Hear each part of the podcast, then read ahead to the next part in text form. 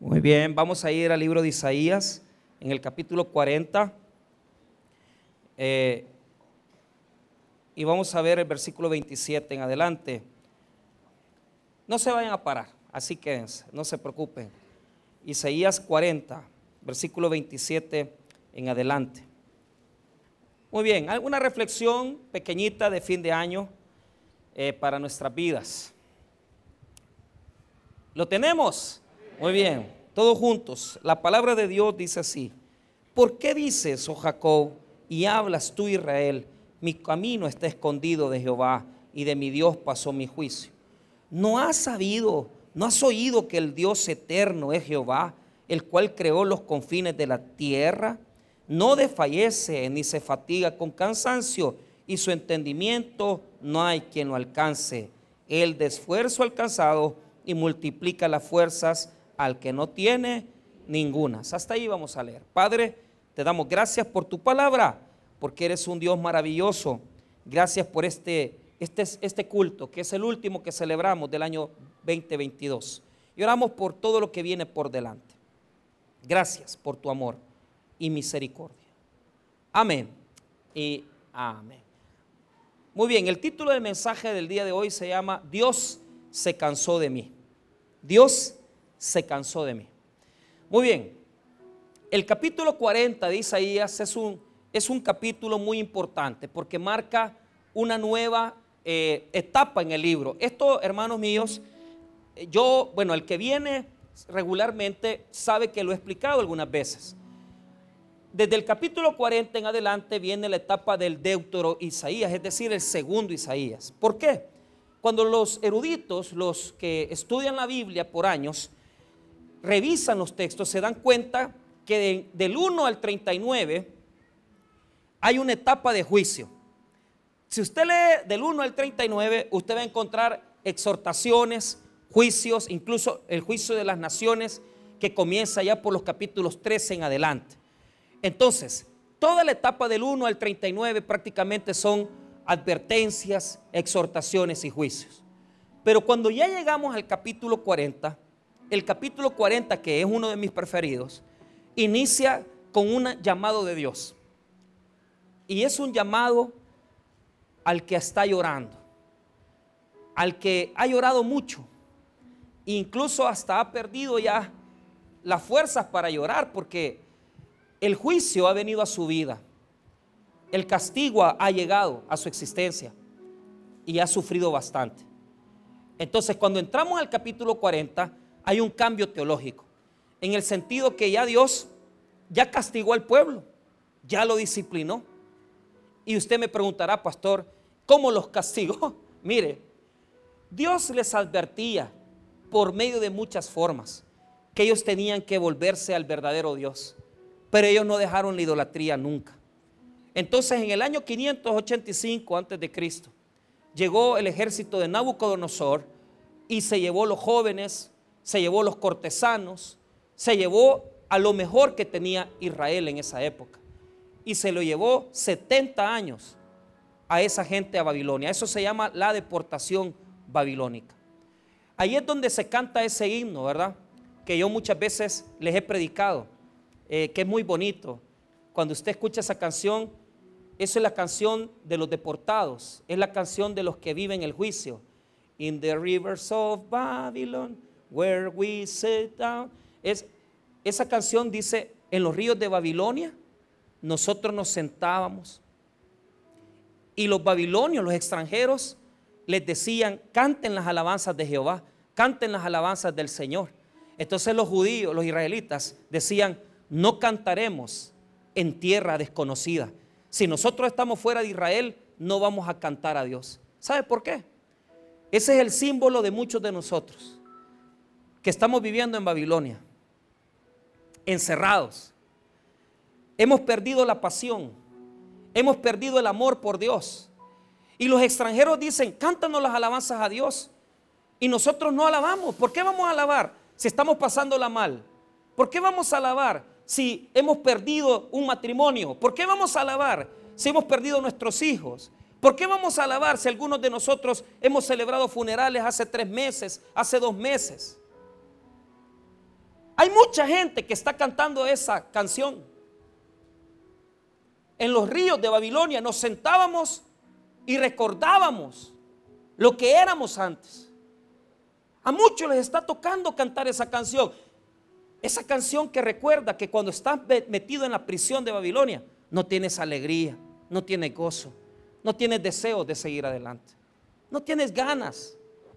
¿Qué ganas vas a tener si tu, si tu esposa te, abandonó este año y, te dejó solo y te ha tocado estar peleando para ver a tus hijos y, te dice, me tenés que pagar una cuota alimenticia? ¿Qué ganas van a quedar si algunos de ustedes han estado hospitalizados? Algunos tal vez no han estado hospitalizados, pero por estar tres meses, dos meses en su casa, no han venido a la iglesia y han estado enfermos. ¿Qué ganas vamos a tener? Entonces, lo primero que yo quiero dejar en esta noche es, la primera invitación es, dejar de llorar. Deja de llorar. Diga conmigo, deja de llorar. Mire lo que dice el 41. Consolaos, consolaos, pueblo mío, dice vuestro Dios. Diga conmigo, consolaos. La palabra en hebreo no la voy a pronunciar porque no es necesario que la pronuncie. Y además que es bien difícil pronunciarla. Habla de una persona que ha estado llorando mucho tiempo y que, y que está suspirando. Ya, eh, usted se ha fijado a los niños cuando les pegan y después de llorar bastante se quedan hasta, hasta sentidos, ¿verdad? Con aquel dolor, ¿verdad? Con aquella tristeza y temblando del, del llanto. Han llorado mucho, pero hay que dejar de llorar. ¿Has llorado este año? ¿Has tenido que derramar lágrimas? ¿Has tenido que derramar lágrimas? ¿Has tenido que pagar cuotas alimenticias? ¿Has tenido que ir al cementerio? ¿Has tenido que ir a pedir la renuncia? ¿Te han despedido? ¿Le has pasado tan mal que has andado prestando dinero? Pues Dios dice en esta tarde, deja de llorar. Consolados, consolados te discipliné, te castigué para que entendieras que yo soy tu verdadero Dios. Deja de llorar, quítate las lágrimas y levántate y ve y esfuérzate nuevamente. No importa qué fue lo que perdiste. No importa qué fue lo que sucedió. Deja de llorar. Hay gente que no deja de llorar. ¿Por qué? Y aquí viene la razón. Cuando ya leemos el versículo 27, hay un problema. Diga conmigo, Dios se cansa. Hay textos en la Biblia que dicen que Dios se cansa de nosotros. Que Dios se cansa de su pueblo. Que Dios se cansa de, de cada uno de los errores que hemos cometido. Solo le leo algunos textos, no los busque, no es necesario que los busque. Solo escuche esta, esta voz de Dios en los textos bíblicos. Y Jehová dijo a Moisés, ¿hasta cuándo me ha de irritar este pueblo? ¿Hasta cuándo no me creerán con todas las señales que he hecho en medio de ellos? Hay otros textos más que hablan de que Dios sigue enojado, y que se molesta con nosotros. Cuando leo este texto, me recuerdo de esos momentos donde yo he sentido que yo ya cansé a Dios y que Dios está cansado de mí. Llega un momento donde dice, uno dice, ¿y para qué voy a ir pues? ¿Y, ¿Y, para qué voy a ir a la iglesia otra vez? Si Dios no me va a dar nada. Si Dios no quiere bendecirme, si Dios no quiere ayudarme. Escucha estos textos. En Éxodo 32 dice así, verso 9, dijo más Jehová a Moisés, yo he visto este pueblo, que por cierto es pueblo de dura cerviz. Ahora pues, déjame que se encienda mi ira en ellos y los consuma, y de ti yo haré una nación grande. Hay textos bíblicos que dicen que Dios se ha cansado del pueblo, de su rebelión, de su pecado. Entonces eso había metido, se había metido en la mente de Israel. Y ellos decían, no hombre, si ya Dios ya ni se acuerda de nosotros, si ya Dios ya ni nos puede bendecir tantas maldades que hemos hecho, tantas cosas que hemos desagradado a Dios. Entonces, allí llega un punto donde uno piensa que Dios se cansa, pero también uno siente que está cansado. Porque uno dice, ¿y cómo voy a arreglar esto? ¿Y cómo voy a arreglar lo otro? ¿Y qué hago? ¿Qué es lo que tengo que hacer? Dios está cansado de mí. Y yo también estoy cansado de lo mismo. Esa era la excusa que ponían para no cambiar. Esa es la excusa que ellos decían, Dios se olvidó de nosotros. Dios ya no nos mira. Dios ya no tiene oportunidades. ¿Cuántas personas, después de llorar tanto, han llegado a esa conclusión? Que es del, del versículo que hemos comenzado a leer. Note el versículo 27. Esas son las excusas que ellos ponían. Y decían, Dios se olvidó de nosotros. Dios no nos ve ya nunca más. Dios no puede ya ayudarnos. Mire lo que dice el 27. ¿Por qué dices, oh Jacob, y hablas tú Israel, mi camino está escondido de Jehová y de mi Dios pasó mi juicio? ¿Por qué decían eso? Ellos decían, ya Dios no nos ve. Mi camino en el texto original quiere decir mi vida. Ya Dios no ve mi vida. Si tengo años, tengo meses de no recibir bendiciones, tengo meses de no recibir el milagro que estoy pensando, que estoy anhelando de parte de Dios. ¿Cuántas personas se sienten así? Que están viviendo en el capítulo 1 al 39, que están llorando y que sienten que Dios ya se olvidó de su camino, se olvidó de mi vida, se olvidó de mi necesidad, porque Dios se aburrió de mí, Dios se cansó de mí, Dios ya no me ve, Dios ya no me mira, Dios ya no me entiende, Dios ya no me oye. Dios ya no me escucha mis oraciones. He orado tanto por esto y Dios no me responde. Esa es la excusa que ellos ponían. Esa es la excusa que ellos decían. Dios se cansó de nosotros. No nos va a ver más. Se le olvidó el juicio. Se le olvidó lo que nos ha pasado. Nos tiene metidos en Babilonia y ya no nos quiere ayudar. Ahora el profeta le responde y le dice lo que van a leer a continuación. Mire el versículo 28. ¿No has sabido, no has oído que el Dios eterno es Jehová, el cual creó los confines de la tierra? No desfallece ni se fatiga con cansancio, y su entendimiento no hay quien lo alcance. Diga conmigo, Dios no se cansa. ¿Usted pensó que Dios se había cansado? No. Dios no se cansa de nosotros. Pastor, pero mire, dejé a mi señora, eh, me aparté de los caminos de Dios, me fui de la iglesia. Dios no se cansa. Y Dios no se olvida de nosotros. Tampoco. Les voy a comentar una situación. Hace un par de semanas, mi sobrina, la hija de mi, de mi cuñada, estuvo celebrando sus 15 años.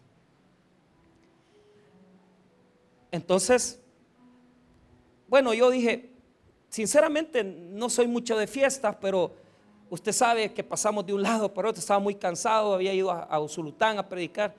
Bueno, voy a ir. Mi esposa estaba con ellas, ellos habían estado dando muchas vueltas y yo llegué. Y mire, cuando ya estábamos ahí sentados y todo bien, ya estábamos ya reunidos, yo ya vestido y todo, comenzó la celebración. Era una celebración excelente, estaban los padres de sus compañeritas, estaban varios primos, estaban varias gentes. Entonces, la niña, la chica, ¿verdad? Eh, comenzó a dar gracias. ¿ah? Y comenzó a leer un listado. Le doy gracias a mi tía Cintia, dice. ¿Por qué? Porque mi tía me aconseja, me orienta. Le doy gracias a mis primos, le doy gracias a mis tíos, le doy gracias a todo. Vaya, pero llegó un momento donde yo estaba sentado con mi saco ahí y yo decía, esperando que me mencionara.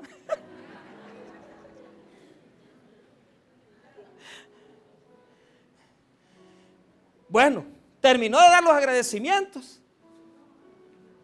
Y no me mencionó.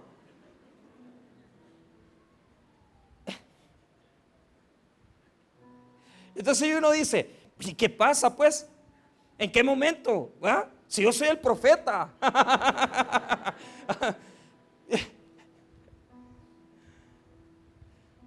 Mira, comenzamos a comer, pero yo con aquel nudo aquí y aquí. Y quizás mi, mi cuñada, para quitarme un poco la cólera, incluso me dieron hasta doble plato de carne. Pero mire, yo venía, pero para no cansarlo, hermano, pasé con una infección tres días, hermano, tirado ahí. No, yo no sé si era la cólera, yo no sé qué. Pero ¿sabes qué? En esa misma noche, cuando ella había terminado los, los agradecimientos, yo fui al baño y, yo dije, ven Dios, ¿y aquí qué pasó? Y Dios, rapidito, a través de, de su Santo Espíritu, dice, todo lo que el hombre sembra. Vaya pues, entiendo el mensaje, Señor. Pero yo me acuerdo de las veces que yo las he llevado a la piscina. Yo me acuerdo de las veces que íbamos a comer a la Pizza Yo me acuerdo de las cosas que he hecho por ella. Pero ella no se acordó de mí. Y está bueno. Yo estoy consciente que no he hecho los méritos. Porque realmente tal vez no me he portado muy bien. Y tal vez en el momento donde ella necesitó mi apoyo, yo no se lo di. Y yo lo tengo que aceptar. ¿Sabe qué, hermano? Esa es la diferencia. A veces nos sentimos olvidados de Dios. A veces sentimos que en el listado nadie nos mencionó. Pero aunque estés viviendo en el más grande pecado y en la más grande oscuridad, Dios no se va a olvidar de ti. Jamás. Siempre vas a estar en su lista. Siempre vas a estar en su listado de preocupaciones. Él, Él es un padre que es cuando, como cuando un padre ve a su hijo más, más adicto a la droga, más adicto a la cerveza. Hay una preocupación de Dios por nosotros. Jamás vamos a salir del listado de Dios. Porque Él tiene una mente, una memoria. Y Él no se cansa de nosotros. Él no se cansa de nuestra situación. Incluso habrán personas que dicen, pero he estado, he estado recibiendo dinero, pagando la universidad, viviendo con un hombre casado, pero Dios no se ha cansado. He estado viviendo sin casarme. He estado viviendo en una situación bien difícil, pastor. No te preocupes, porque en el listado de la mente de Dios nada se puede escapar. Dios no se olvidó de nosotros. Nosotros nos olvidamos de Dios.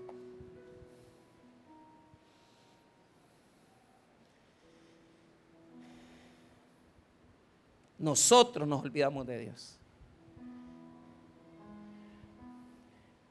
No es que Dios se olvide, es que somos nosotros los que nos olvidamos de su misericordia, los que nos olvidamos de su gracia los que nos olvidamos de su perdón, de su amor, de su fidelidad. Entonces el pueblo tiene que entrar en una nueva dimensión, a sacar adelante su vida, sus traumas. Pero aquí viene un problema. Diga conmigo el águila. No, pero dígalo bien, el águila.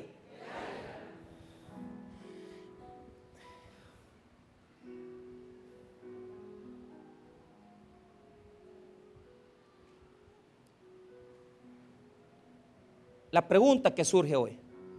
Ok, Dios no se olvidó de mí. Yo me olvidé de Él.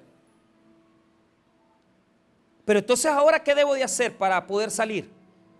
Para seguir adelante. Entonces, el versículo número 29 nos da una clave. Él da esfuerzo alcanzado y multiplica las fuerzas al que no tiene ningunas. Ok. Aquí viene un problema más profundo que el problema de andar diciendo que Dios se olvidó de mí o Dios se cansó de mí. O sea, eh, por encima ellos decían, Dios se cansó de nosotros. Y es probable que mucha gente en Israel dijera, Dios se cansó de nosotros. Pero detrás de todo, muy en lo profundo de su corazón, había otro gran problema. Ellos sabían que Dios había mandado a Moisés a sacarlos de Egipto y que ese había sido el, éxito, el éxodo. El éxodo es la salida. En el primer éxodo, Dios los bendijo mucho. Porque escuche este texto de la palabra de Dios. Y es algo que a mí me, me emociona. este texto tal vez no lo busque, pero si lo puede apuntar, apúntelo para que lo lea. En Deuteronomio 32, verso 11 al 13, se lo voy a leer, escúchelo. Como el águila que excita su nidada, revolotea sobre sus pollos, extiende sus alas, los toma, los lleva sobre sus plumas. Jehová solo le guió y con él no hubo Dios extraño. Lo hizo subir sobre las alturas de la tierra y comió los frutos del campo e hizo que chupase miel de la peña y aceite del duro pedernal. Escuche, en el primer éxodo, Dios fue como el águila. Se puso sobre los polluelos que les enseña a volar. Pero ¿qué es lo que sucedió? Lo llevó sobre sus espaldas. Dios sacó a Israel sobre sus espaldas, como el águila grande, porque el águila era eso, era Dios, sacando a su pueblo de Egipto y llevándolos a la tierra prometida. En el primer éxodo hubo pan del cielo, hubo agua de la piedra, de la peña. Dios les dio lo necesario en el desierto. La Biblia dice en Deuteronomio que ni sus sandalias se envejecieron, ellos pasaron por ese desierto así. Y Dios hizo que no les faltara absolutamente nada. Pero la idea que da la Biblia es que Dios los llevó sobre sus espaldas, que Dios los cargó, que Dios los llevó hacia la tierra prometida. Entonces aquí viene un problema. ¿Por qué? ¿Por qué Dios ahora les dice que tienen que tener nuevas fuerzas? Ya sabemos que Dios no se cansa, que Dios no deja de trabajar, que Dios no deja de obrar en nuestras vidas. Entonces, ¿cuál es el problema del pueblo?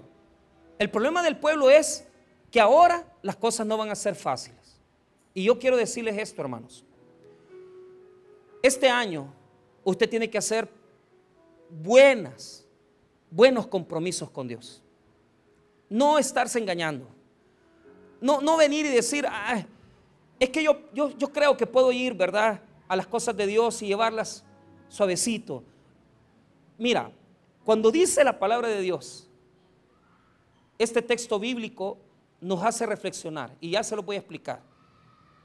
Primero, Él es el que da fuerzas al cansado, Él es la, es la fuente de toda la fuerza. Pero mira el versículo 30, note eso. Los muchachos se fatigan y se cansan, los jóvenes flaquean y caen. Entonces ahí están dos cosas. ¿Por qué estamos cansados? Porque nosotros, hermano, quisimos hacer las cosas con nuestras propias fuerzas. Y eso es lo que el texto bíblico enseña.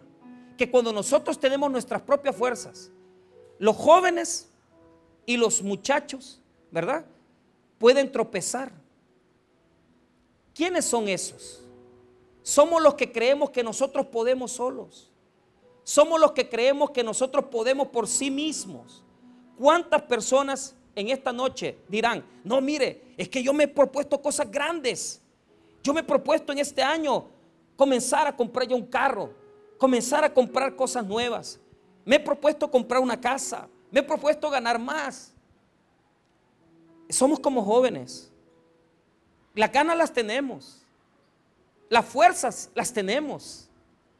Pero ¿qué es lo que dice el versículo 30? Los muchachos se fatigan y se cansan. Los jóvenes flaquean y uno dice, ah, este versículo está al revés. Sí, es que ese es el problema de los jóvenes y de los niños. La palabra en hebreo, uno lo diferencia entre niños y jóvenes o niños y adolescentes. ¿Qué pasa con los niños? Los niños tienen una gran batería y comienzan y chillan y todo, pero al ratito que ya lloraron, se quedan apagados, como que les han puesto off. Y los jóvenes son iguales. ¿Cuántos jóvenes aquí que comenzó a estudiar teología, que, eh, que comenzó a meterse en los ministerios, ya no está en nada? Porque así somos los jóvenes. Comenzamos, pero perdemos el esfuerzo. Así son los que hacen las cosas por sí mismos. Yo voy a cambiar. Yo voy a dejar esta situación.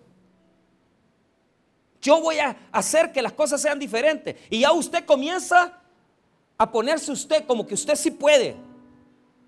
Hermanos míos, usted va a quedar como el joven y usted va a quedar como el niño. Va a tratar, va a luchar, pero va a quedar apagado. Va a, tropezar y va a volver a caer. Entonces Dios nos reta en este día a que no sigamos esta condición. ¿Por qué? Los jóvenes y los niños lo hacen con su propia fuerza, con sus propias capacidades. Pero aquí viene el requisito fundamental de esta noche con el cual voy a cerrar el mensaje. Nosotros no somos ni jóvenes ni niños. Mire lo que dice el versículo 31. Pero los que esperan, y esa palabra, los que tienen fe, los que esperan en Jehová, tendrán nuevas fuerzas. ¿Y cuál es la diferencia? Fíjate que esa palabra, Yalal en hebreo, fíjate que es algo bien diferente a como nosotros lo traducimos. Porque nosotros, es que voy a tener nuevas fuerzas. No. La palabra en hebreo significa intercambio. Diga conmigo intercambio. No, dígalo bien, intercambio. Cambiar lo viejo por lo nuevo. Cambiar nuevos pensamientos por los antiguos pensamientos. Cambiar, hermano, los criterios que tengo antes por los criterios que Dios me quiere dar. Ahora, los que esperan en Jehová tendrán nuevas fuerzas.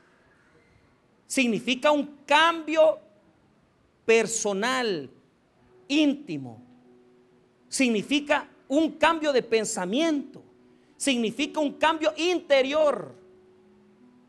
Y entonces el verso termina diciendo, lo del águila. Mire lo que dice, levantarán alas como las águilas.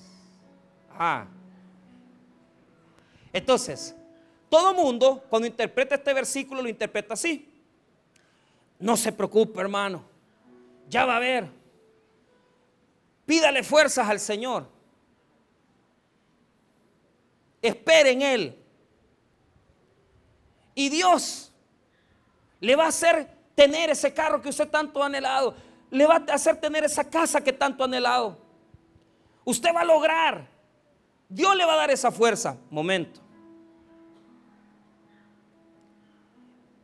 En el primer éxodo, Dios era mi águila.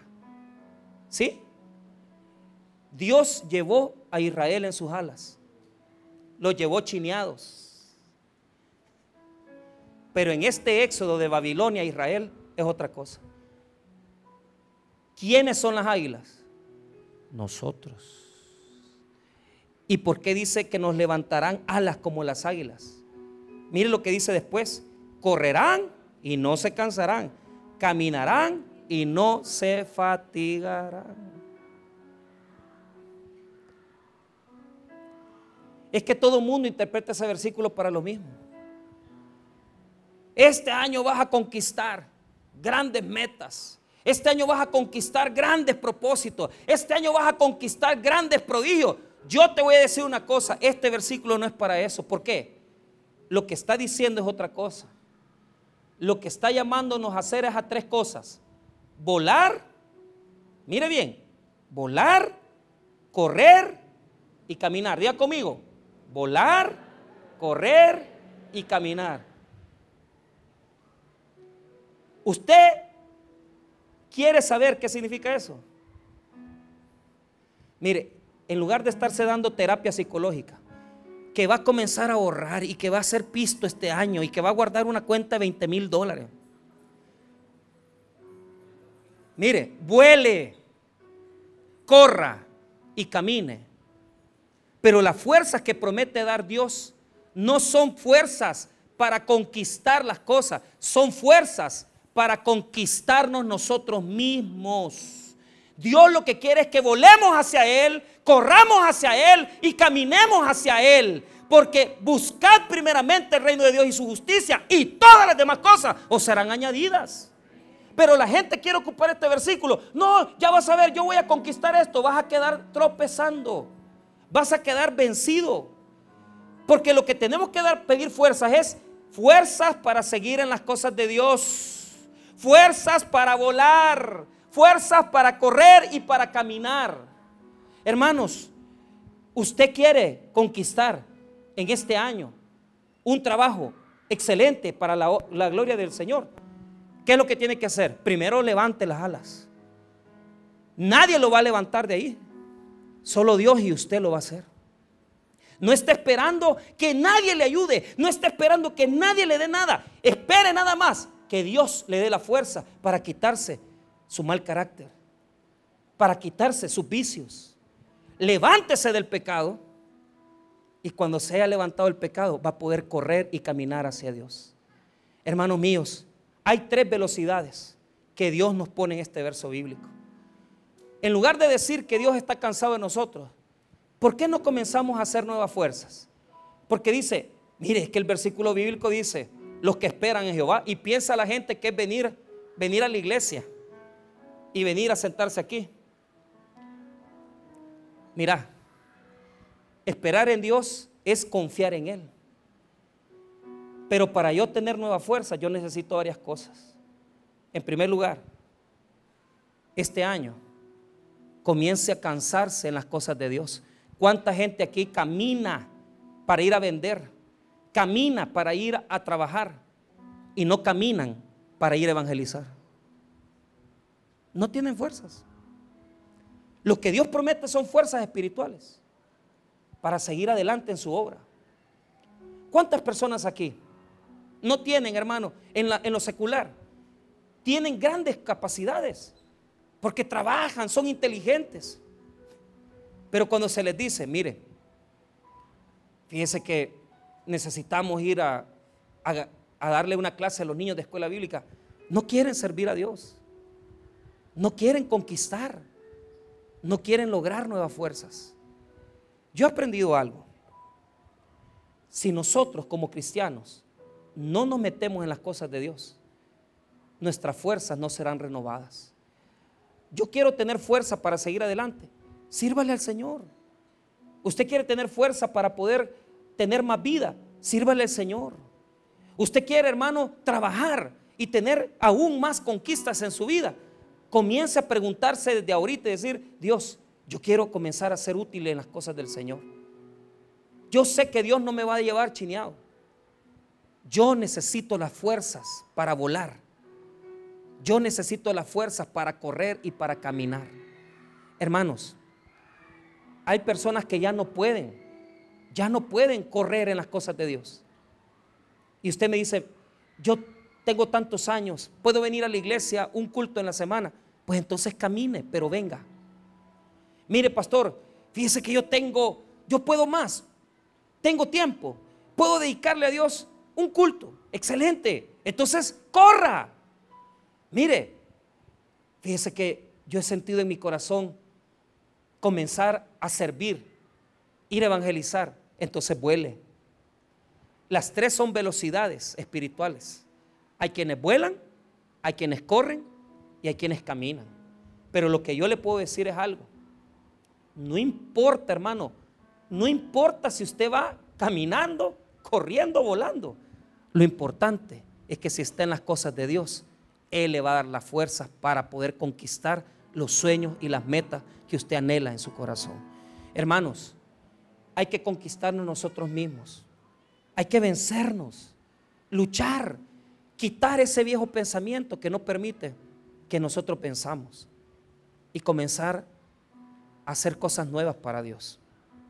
Antes de, de, venirme a vivir a San Salvador, todavía estaba viviendo en Usulután. Y yo pasaba en la casa de un amigo de nosotros, del doctor Mario Rodríguez. Y cada vez que yo pasaba frente a la casa, una casa bien bonita, atrás del estadio Cucatlán, yo decía, un día, si Dios permite, viviendo en Usulután y si nos toca que nuestras hijas estudien en San Salvador, tal vez el doctor me la alquila para poder venir a, pasar los fines de semana o decía yo el lunes o el martes, que son días de descanso. Entonces yo anhelaba, yo anhelaba el vivir en esa casa. Y cuando ya pasó todo eso, que Dios nos permitió venir a Cojutepeque a servirle, pues el, el primero que puso a disposición su casa es el doctor Mario Rodríguez. Y dijo, mire pastor, si usted necesita una casa, ahí está la casa de San Salvador, se la, se la, se la damos. Bueno, él al principio pues igual, ¿verdad? Alquilándome la casa casi en 200 pesos, o sea, una casa de, de 500, 600 dólares en 200. Pues entonces yo sentí que yo conquistaba, ¿verdad? Y yo decía, bueno, aquí me voy a quedar a vivir, decía yo. Porque esto es lo que yo he anhelado, esto es lo que yo quiero. Y cuando ya llegamos a la casa a vivir, nos sentimos bien contentos. Pero el problema es que yo no sabía que en el pasaje donde nosotros vivíamos había un, señor que es adicto a las drogas. Entonces es un señor de casi 68 años. Y este señor, cada vez que llegaba por la noche, solo llegaba bandeándome. Los pastores tales por cuales, a las 11 de la noche usted. Y las niñas oyendo y lloraban. Mire, amanecía tipo 8 de la mañana, 7 y media, salía a bandearme otra vez. Solo en mí pensaba ese Señor. Mire, hermano, yo detesté tanto vivir en ese lugar. Como usted no se imagina. Yo quería salir huyendo. Yo ya no quería vivir ahí. Yo estaba harto ya. Ya no quería. Llegué un momento, así se lo digo con toda sinceridad. Yo decía, que se muriera este, tal vez lo atropella por allá por un carro. Pero es que ese es el problema de nosotros. Nosotros siempre queremos que haya un águila que nos haga volar. Y que nos lleve todo el desierto y el éxodo. Y que, ay Dios, me das de comer y de beber en el desierto. No, papito. Hay cosas que usted las va a hacer con las fuerzas de Dios. Que usted las tiene que conquistar por sí mismo. Mire, oré tanto que Dios me moviera de ese lugar y no me movió. Pero ya no aguantaba a los días de eso. Yo no sé qué pasó. Un carro lo levantó en la calle y le quebró la pierna derecha. Entonces, un día de esos que él estaba, porque no podía entrar a la casa, la hermana no lo dejaba, lo hacía vivir como que es en, un jardincito que tenían ahí. Entonces yo iba saliendo de la casa, va yo, pero ya tenía dos días de no haberlo oído. Y de repente decía, pastor, pastor, comenzó a gritar. Pero ahora ya no me ofendía. dije, yo voy a ir a ver. Y lo voy a ver, va, la pierna quebrada. Mire, me dijo, ayúdeme, cómpreme estas pastillas. Y allá iba el Dundeco a, a comprar a la farmacia. Mire, hermano, nos hicimos tan amigos, nos hicimos tan cheros. Nos sentábamos en las tardes a platicar con la cerveza. nos hicimos tan amigos y me dijo, hey, mire, le digo yo, tal cosa. Y bueno, platicábamos de todo. Era, era, eh, había sido profesor y era muy inteligente. Entonces platicábamos. Mire, exactamente a, los, a las tres semanas de yo ser amigo de él, uno de los hermanos de la congregación me invitó, me, me, propuso, porque él estaba viendo cómo me ayudaba para vivir en Cojute, a venir a vivir a Cojute y me, y me dice, mire, aquí tenemos una casa y ha sido una familia que nos ha bendecido mucho, ¿verdad? Porque igual nos ha bendecido en el sentido de los pagos y todo. No es que quiera que me dé gratis, pero escuche bien, yo subiendo al camión las cosas que me iba a traer a Cojute y que atropellan al Señor usted. Y yo sentí un dolor en mi corazón porque ya hasta lo extrañaba, hermano. Es que ese es el problema de nosotros. Queremos que Dios todo lo haga rápido. Queremos que Dios lo haga así.